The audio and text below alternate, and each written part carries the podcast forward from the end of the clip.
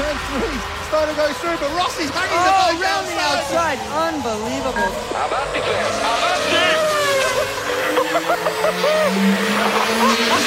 the...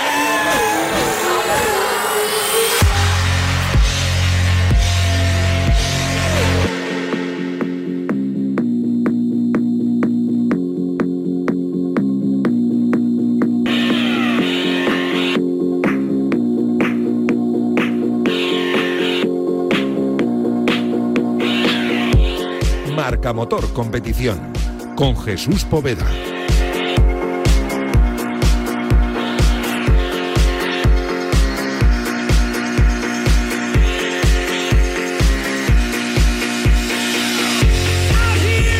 ¿Qué tal? Muy buenos días. Bienvenidos a este domingo, aún casi veraniego de 10 de octubre de 2021, el veranillo de San Miguel, que dicen algunos. En cualquier caso, eso es lo que se espera hoy en el circuito de Estambul. Sol y nubes y ni una sola gota de agua en el asfalto. Veranillo, vamos. A ver qué pasa. Botas parte hoy desde la pole en el Gran Premio de Turquía de Fórmula 1 con Hamilton un décimo, penalizado, y Verstappen segundo. Vaya jaleo. Fernando Alonso parte quinto. Hacía muchos años que el asturiano no lo hacía desde tan adelante y tiene a todo el mundo pensando, hablando, opinando, tuiteando, instagrameando y soñando con el plan. ¿Qué es el plan? No tengo ni la más remota idea. Bueno, me lo imagino. De hecho, luego comentaremos con Cristóbal Rosalín, con nuestro, nuestro hombre Soy Motor, pero me temo que casi nadie lo sabrá hasta dentro de cinco meses, cuando se desvelen los nuevos Fórmula 1 de 2022. Yo supongo que aquello del plan es lo que está haciendo Alpine y lo que están haciendo prácticamente todos los eh, equipos de Fórmula 1, que es soñar con el 2022 y adelantar al máximo posible la evolución del coche, que lo están haciendo, ya, ya os lo digo. Me consta que, por ejemplo, en Ferrari llevan meses haciéndolo. Carlos Sainz, por cierto, ha montado nueva evolución del motor del Ferrari, así que partirá último en la parrilla de salida, pero quién sabe hasta dónde es capaz de llegar. Y noticia de alcance, la que hemos conocido también esta semana, porque Laia Sanz no correrá el Dakar en moto este 2022. Se pasa a las cuatro ruedas, está todavía por ver cómo y con quién. Después de todo lo vivido en los últimos años, la catalana decide cambiar en el que cree que es el momento más oportuno para hacerlo. Por cierto que esta semana hemos conocido también el calendario provisional de MotoGP para 2022. Son 21 carreras, ya estaba previsto que sucediera en la temporada ininterrumpida por el COVID-2019. Arrancará el 6 de marzo en Qatar y terminará como siempre en el circuito Ricardo Tormo de la Comunidad Valenciana el próximo 6 de noviembre de 2022. Las citas españolas 1 de mayo Jerez, apuntad ahí que es importante, que luego todos queremos ir. 1 de mayo Jerez, 5 de junio Circuito de Barcelona-Cataluña, 18 de septiembre Motorland Aragón y el 6 de noviembre en Valencia. Y por fin también llega el calendario el Gran Premio de Indonesia, segundo Gran Premio de la temporada el 20 de marzo y el de Finlandia que está previsto para el 10 de julio. Como digo, 21 carreras, casi nada lo del ojo el año que viene en, en MotoGP. En fin, que esto es Marca Motor Competición con la realización técnica de Víctor Palmeiro. Abrimos gas.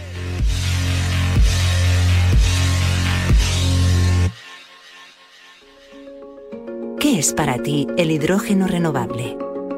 En Repsol, cuando hablamos de hidrógeno renovable, nos referimos a una fuente de energía limpia con la que producimos, por ejemplo, combustibles sintéticos cero emisiones netas.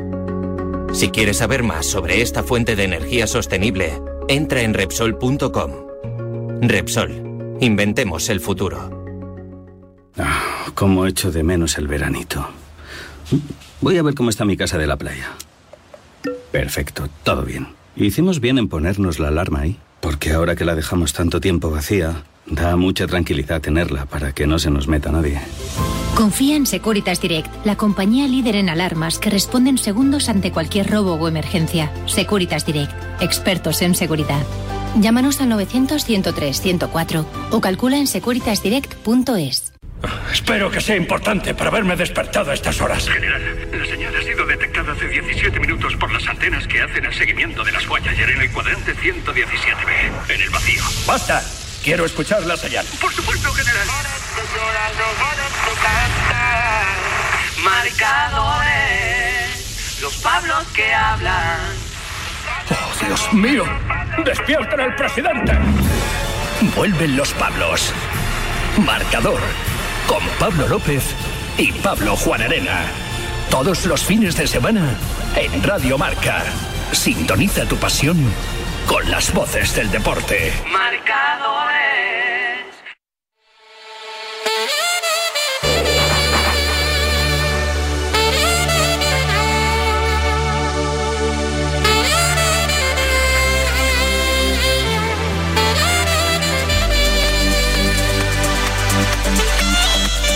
Eh, otra pregunta sin respuesta, porque está por todos lados, lo hemos visto en la grada, el plan Fernando.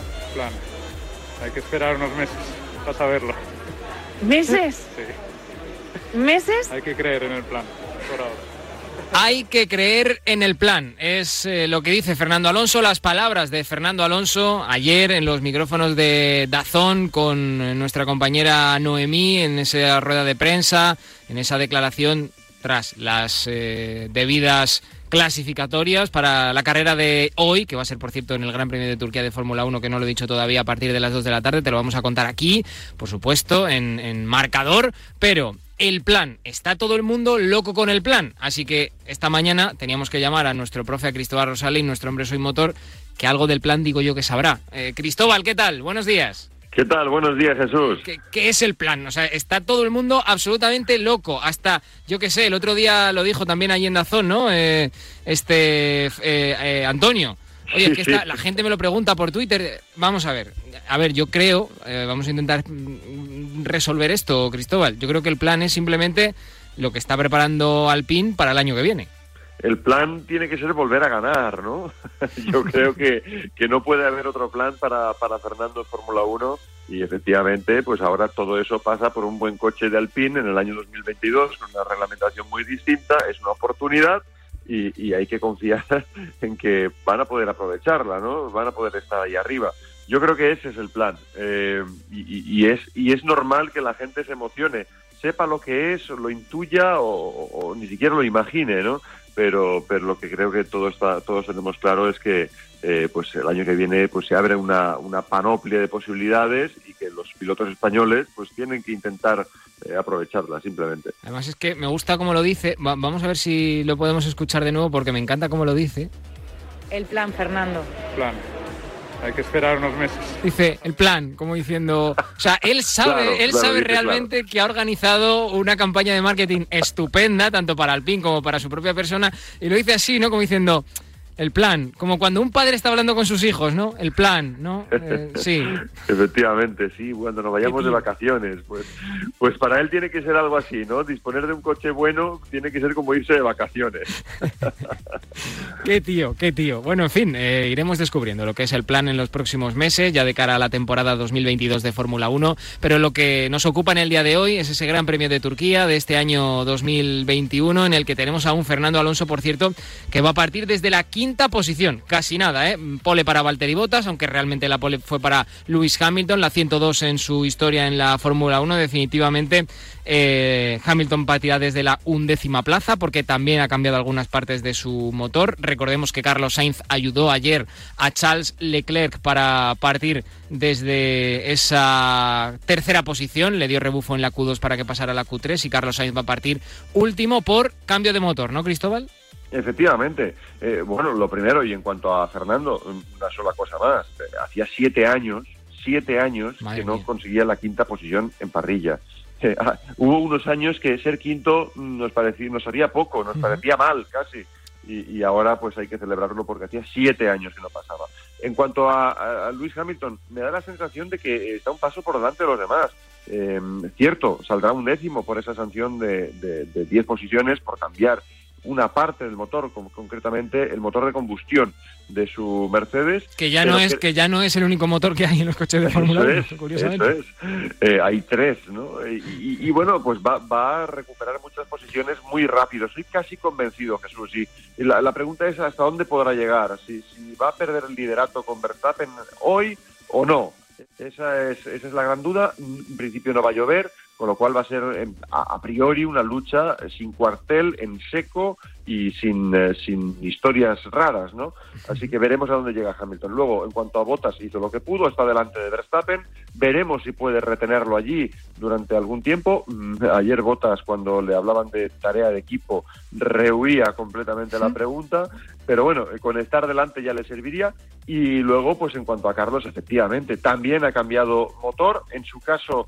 Eh, de verdad, en su caso ha cambiado todos los componentes de la unidad de potencia, así que por eso tiene más sanciones que Hamilton y por eso saldrá al final de la parrilla. Ayer, de hecho, pues eh, salió testimonialmente a hacer la quali, pero ojo, en la Q1 echó, entre comillas, a Richardo, que es un rival directo, y en la Q2, como bien dices, pues eh, salió en tiempo y forma para eh, coincidir con la vuelta rápida de Charles Leclerc, su compañero de equipo, y darle el rebufo. Por cierto, muy buena clasificación de Leclerc, que hoy saldrá nada menos que tercero. Mm, sí, señor. Vamos a escuchar precisamente a Carlos. Yo he empezado el fin de semana ya con un setup completamente diferente para intentar jugar con esto, ver si hay alguna manera de curar el problema de base que tenemos. Y llevo todo el fin de semana experimentando con setups, experimentando con, con estilos de conducción diferentes para ver si conseguimos cambiar este, este problema tan grande que tenemos y, y utilizar el fin de semana un poco de experimento a ver si, mañana podemos hacer una carrera limpia desde atrás y, podemos aprender algo. Acláranos a todos, Cristóbal, por qué tiene que cambiar el motor eh, eh, Carlos Sainz. ¿Qué ha sucedido? Me imagino que eh, superación ya de número de vueltas, ¿no? Bueno, y, sobre todo que hay una evolución, ¿no? Que ya estrenó en el pasado Gran Premio de Rusia Charles Leclerc y que le tocaba le tocaba estrenarlo a Carlos y para estrenarlo no había más remedio que cambiar el motor y como ya se habían agotado las unidades digamos que establece el reglamento sin penalización, pues hay sanción. Pero vamos, yo creo que a él ahora le preocupa más la degradación del neumático, el comportamiento del coche, eh, conseguir hacer una carrera sólida y lo bueno que tiene es que se ha dedicado todo el fin de semana a, trabajar sobre la, la, puesta a punto para la carrera, mientras que los rivales han tenido que preocuparse por la clasificación también. Esperemos que eso sea positivo ¿no? para, para un Carlos que pueda remontar muchas plazas. Desde luego que sí. Carrera a las 2 de la tarde, desde un pelín antes me imagino que lo contaremos en marcador. Y una última que te hago siempre, Cristóbal, eh, estrategia en el día de hoy, ¿qué, tenemos que esperar? Hoy es un, es un día importante para la estrategia. Eh, eh, tenemos que esperar, yo creo, dos paradas para todo el mundo y, sobre todo vamos a ver pilotos que gestionan bien la degradación de la goma y otros que se van a venir abajo ese puede ser el, principal punto de interés del Gran Premio. Van a salir la mayoría con neumático medio, los de delante, eh, mientras que por detrás veremos neumáticos duros desde el principio. Creo que se va a utilizar bastante el duro. En fin, nuestro plan ahora es hablar con Adrián Huertas, que es el campeón del mundo de Super Sport 300 y que ya me está esperando por ahí, y despedir a Cristóbal hasta las 2. Cristóbal, nos escuchamos. Un abrazo, chao. Un placer, chao, chao.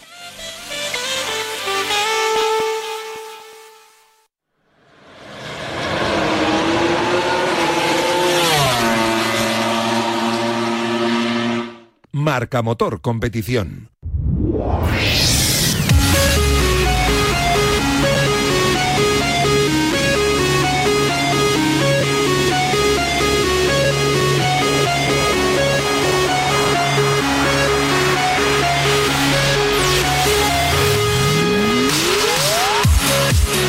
Bueno, invitado de excepción también en la mañana de hoy, ¿eh? en este domingo por la mañana, en este Marca Motor Competición, porque obviamente teníamos que hablar con él después de que haya sido campeón de la eh, bueno, de, la categoría más ligera del, Mundial de, Superbikes, de Super Sport 300 en este año 2021. Él se llama Adrián Huertas y es el cuarto campeón español de esta disciplina, de los cinco que ha habido, porque no ha habido más. Y de hecho, el que no es español era su compañero de equipo, si no recuerdo mal, este año. Lo ha sido después de Ana Carrasco, después de Marc García y después de Manu González Manugas. Ahora llega él, ya son cuatro y estamos eh, pues eh, encantados de tenerle con nosotros esta mañana. Adrián, ¿qué tal? Buenos días.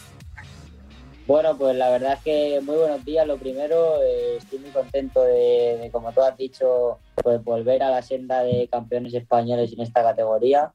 Y bueno, la verdad es que con muchas ganas de, seguir creciendo. Se ve que es lo nuestro, ¿eh? Se ve que esta categoría está hecha a nuestra medida, ¿no? Sí, bueno, la verdad es que por, por eh, gracias a Dios se están saliendo buenos pilotos de esa categoría.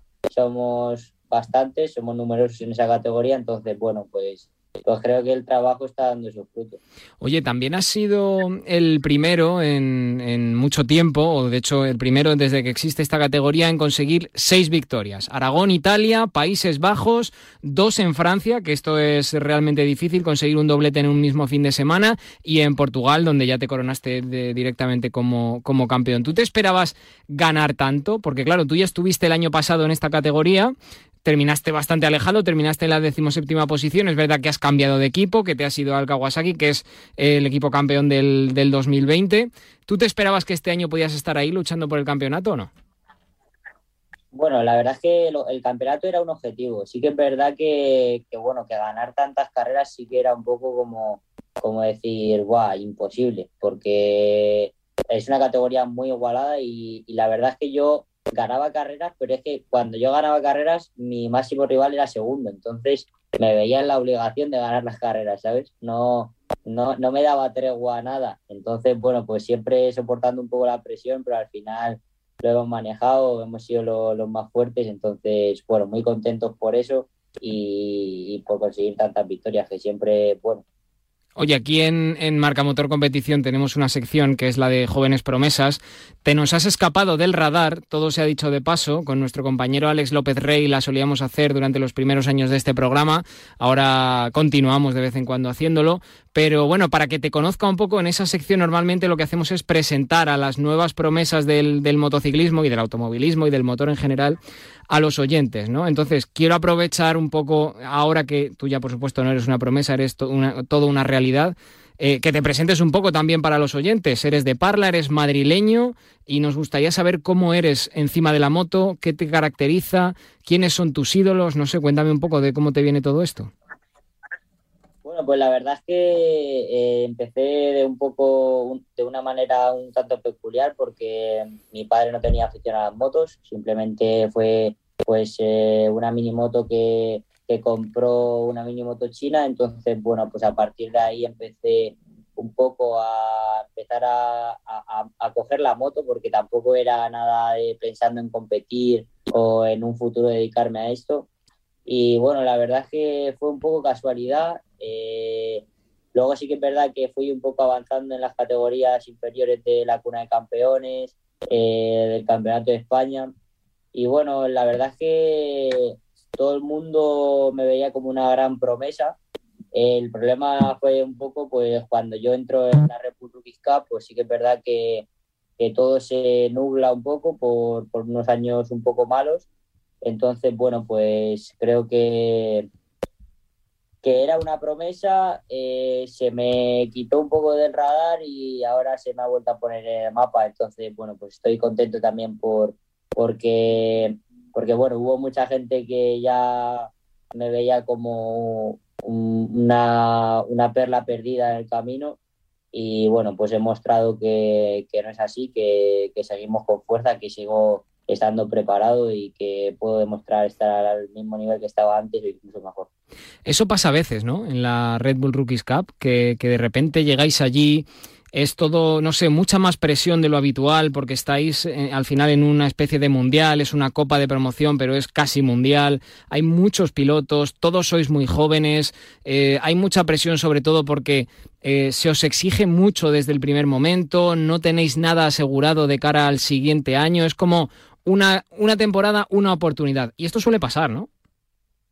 Sí, la verdad es que, bueno, pues es un poco eh, la rookie yo lo veo como un trampolín muy grande o, un, un, de pilotos. Entonces, bueno, pues, pues también hay que saber sobreponerse cuando no te van bien las cosas allí, porque, bueno, pues yo en, en mi caso, por una serie de lesiones, no pude, no pude estar como debería estar, entonces, pues al final te nubla un poco todo, todo el camino, pero, pero bueno, sí que es verdad que que le estoy muy agradecido a la rookie porque en caso de que me hubiera ido bien, me hubiera ido muy bien. Entonces, bueno, pues, pues, al final es la oportunidad, yo estoy en la oportunidad, ya que tú la puedas aprovechar bien o mal, pues eso ya es un poco cosa tuya, ya pues si te va mal, pues, pues mira, mala suerte, ellos te han brindado la oportunidad. Oye, ¿quién era tu ídolo de infancia que no, que no me has dicho? ¿A quién te querías parecer cuando eras pequeño? bueno, yo la verdad es que lo de mi número, por ejemplo, es una anécdota un poco curiosa porque yo siempre veía a Dani Pedrosa y Dani Pedrosa era mi ídolo y bueno, pues yo fui a correr al Campeonato de Madrid y entonces la primera carrera quise llevar el 26, pero claro, mm, el 26 estaba cogido. Entonces, pues bueno, pues mi padre preguntó también por unos cuantos números más y le dijeron que no, que estaban todos ocupados. Entonces ya pues un poco enfadadillo mi padre dijo, bueno, joder, pues, pues ¿cuáles quedan libres? Y dijo la chica, pues eh, del, del 10 al 99 me quedan no sé cuántos. Y dijo mi padre, pues el 99. Entonces, claro, mi padre me llama y claro, ahí en esa época Lorenzo no llevaba el 99, llevaba el 48. Entonces mi padre me llama y me dice, bueno, que la primera carrera vas a correr con el 99. Entonces yo cuando mi padre recibe esa llamada, pues yo lo primero que hago es ponerme a llorar porque, claro, yo era pequeño y no entendía muy bien las cosas y tal. Entonces yo era como, joder, que voy a ser el último porque llevo el 99, el 99 es el número de los últimos. Y bueno, pues la verdad es que pues un, tanto curioso el, el, que yo llevara al final ese número. Pero ya te digo, mi ídolo de la infancia, un poco, pues eso, Pedrosa. Sí, señor. ¿Y, te crees que te pareces un poco pilotando a él? O sea, has seguido sus pasos en cuanto a lo fino que es, lo específico que hace todo, las trazadas perfectas, bueno, que hace, que hacía, ahora lo hace como piloto probador en KTM, pero cuando estaba en activo lo hacía, ¿no? Era, parecía, se decía que, que, Pedrosa, y un poco también se ha dicho de Lorenzo, parecía que iban sobre raíles, ¿no? Sí, la verdad es que, bueno, creo que antes sí era un poco más un piloto muy fino Ahora no me considero tan fino, me considero un poco más agresivo porque, bueno, pues al final eh, la categoría en la que estoy y, el, progreso que he tenido, pues al final me ha llevado a eso. Pero bueno, eh, la verdad es que mm, al principio sí me consideraba un piloto más tipo Pedrosa, más mantequilla y al final, bueno, ahora estoy cambiando, pero, pero bueno, creo que también tengo un buen estilo. Sí, señor. A ver, cosas que te quiero preguntar también después de que hayas conseguido este campeonato del mundo de Super Sport 300 en este año 2021. Al respecto de todo, ¿eh? al respecto de la moto, de la temporada, pero ¿qué está pasando en Madrid, eh, Adrián? Porque bueno, es un sitio en el que, por desgracia, no hemos tenido tradición de motos habitualmente. Eh, está claro que las ayudas siempre han venido pues, de la comunidad valenciana, de Cataluña, en fin, de, Andalucía de vez en cuando también. Eh, pero resulta que ahora de repente tenemos a Jorge Martín en MotoGP petándolo con, con la Ducati de Pramac. Tenemos a Raúl Fernández a nueve puntos del, del líder de la categoría de Moto 2, que es su compañero de equipo no sé, ahora tenemos a ti de campeón de Super Sport 300, que eres la primera realidad madrileña, de hecho, ahora mismo en, la temporada actual. ¿Qué está pasando en Madrid, que estáis saliendo tantos campeones?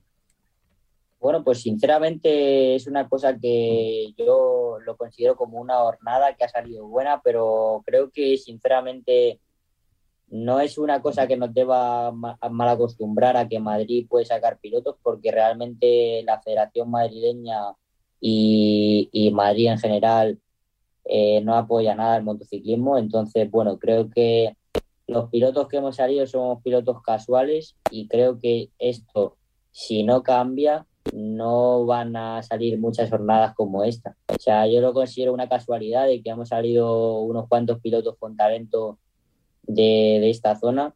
Creo que, bueno, pues casi en Madrid en su día también hizo, hizo bastante porque casi todos los pilotos madrileños que hemos salido fuimos de casi de Madrid, Charlie eh, ha ayudado bastante, pero sí que es verdad que creo que en el conjunto de federación, eh, apoyo al deporte eh, por parte de la Diputación, todo esto creo que, que en Madrid no se está haciendo nada por, por el motociclismo entonces, bueno, creo que, esto debería cambiar si realmente, eh, bueno, sí, porque creo que a Madrid, como a todos, le gustará ver ahí, el piloto madrileño ha ganado tal, pero claro, esto, si no lo trabajan, no, no está muy bien colgarse las medallas ahora cuando ya estás arriba, pero creo que no han apoyado lo suficiente, por lo menos en mi caso. Entonces, bueno, creo que, espero que por el bien de los chavales madrileños, creo que esto debe cambiar un poco, creo que se debe apoyar un poco a la cantera, a los chavales que salen eh, poco a poco y bueno, eh, creo que esto en otras comunidades sí que se está haciendo. Sí, señor, palabra de campeón en este caso, ¿eh? que no se le olvide a nadie. Oye, te quiero preguntar también por el futuro, porque ahora hay varias opciones, me imagino. Ana Carrasco, por ejemplo, decidió quedarse en la categoría y ahí está todavía luchando por volver a ser campeona de Super Sport 300. Manu Gas decidió cambiar de categoría, irse a, a Super Sport. ¿Qué has pensado tú? Bueno, la verdad es que ha sido un, periodo ahora hasta que hemos decidido un poco qué rumbo tomar. Ha sido un poco difícil porque sí que es verdad que teníamos muy buenas propuestas para seguir en 300, pero al final no es una cosa que me motivara, no era una cosa que, que creía que iba a ser mi rumbo, que podía sacar beneficio de eso. Entonces, al final hemos tomado la decisión de movernos a categorías grandes. Aún no, no te sé decir dónde ni, ni cómo, pero, pero sí que es verdad que el año que viene, si se me ve corriendo en algún sitio, que espero que sí, eh, creo que será en una categoría grande.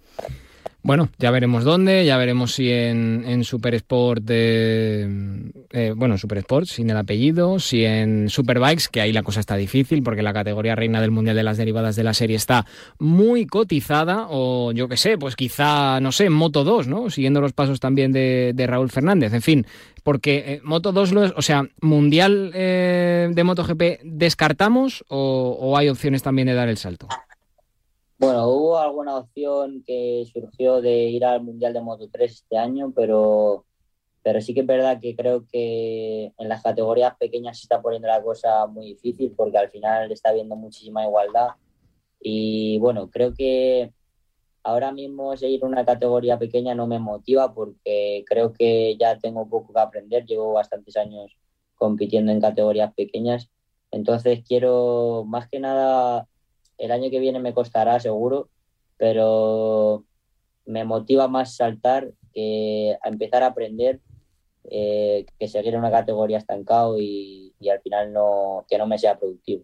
Oye, por cierto, eh, te quiero preguntar también, sin, sin, sin, que se me olvide antes de despedirme, esta temporada, por desgracia, estamos viendo, pues eso, muchas desgracias en las categorías que son más ligeras, eh, en todas las disciplinas del, de, bueno, en todas las en todos los, campeonatos ¿no? de, del motociclismo. Eh, y te tengo que preguntar, oye, ¿qué hacemos? ¿Cómo se soluciona esto? Porque es cierto que, pues no sé, desde Moto 3 hasta Super Sport 300 estamos viendo cosas que no nos gustan, gente buscando rueda, buscando el rebufo, esperando incluso la salida del pit lane, eh, cambio de, de, trayectorias que no tienen sentido, gente saliendo de, de, de la trazada y gente saliendo de la pista en busca de que llegue alguien rápido por detrás. ¿Qué se puede hacer? Lo de la sanción a Onju, por ejemplo, ¿a ti te parece bien? Eh, si, eres el, que ha eh, causado de alguna manera el accidente, de alguna manera no, causado el accidente de, de Acosta y todos estos en el último Gran Premio, pues dos grandes premios sin, sin competir. ¿A ti esto, tú crees que este es el camino o hay otras cosas? ¿Tienes alguna idea al respecto? Yo, bueno, eh, al margen de Moto 3, porque Moto 3 sí que sé que están más estrictos con este tema y tal, lo primero en Super Sport 300 obligaría al airbag, a llevar un airbag en el mono, porque, porque sí que es verdad que, por ejemplo, yo te hablo desde mi experiencia personal, que lo he vivido dentro de mi box este año mismo. Eh, hay gente que tiene el airbag y no se lo pone porque, porque pesa dos kilos más. Eh, esto es una tontería, realmente esto no lo puedes hacer. Que sí, que dos kilos más te pueden ayudar, pero eh, tu seguridad más importante. En mi opinión, creo que que se debería lo primero obligar al airbag. Eh, creo que es una medida que, que, las marcas de monos han implementado y que está bastante bien. Ya eh, sí que es verdad que puede seguir pasando tragedias, pero en, gran parte te, te, ayuda a prevenir aunque sea una lesión.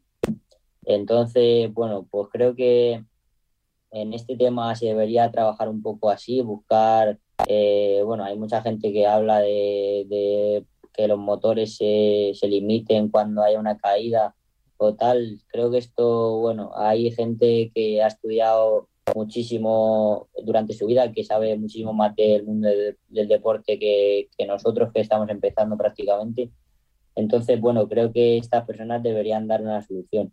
Eh, creo que es una cosa que, que debería cambiar un poco la mentalidad, porque sí que es verdad que en categorías pequeñas hay muchos pilotos que, pues se juegan mucho porque se juegan el correr al año siguiente o no, eh, o dejar de correr para el resto de su vida prácticamente. Entonces, bueno, pues creo que se debería implantar o un incremento de potencia que podría a lo mejor propiciar a que los grupos fueran un poco más separados o, o por lo menos que no hubiera tanto, tanto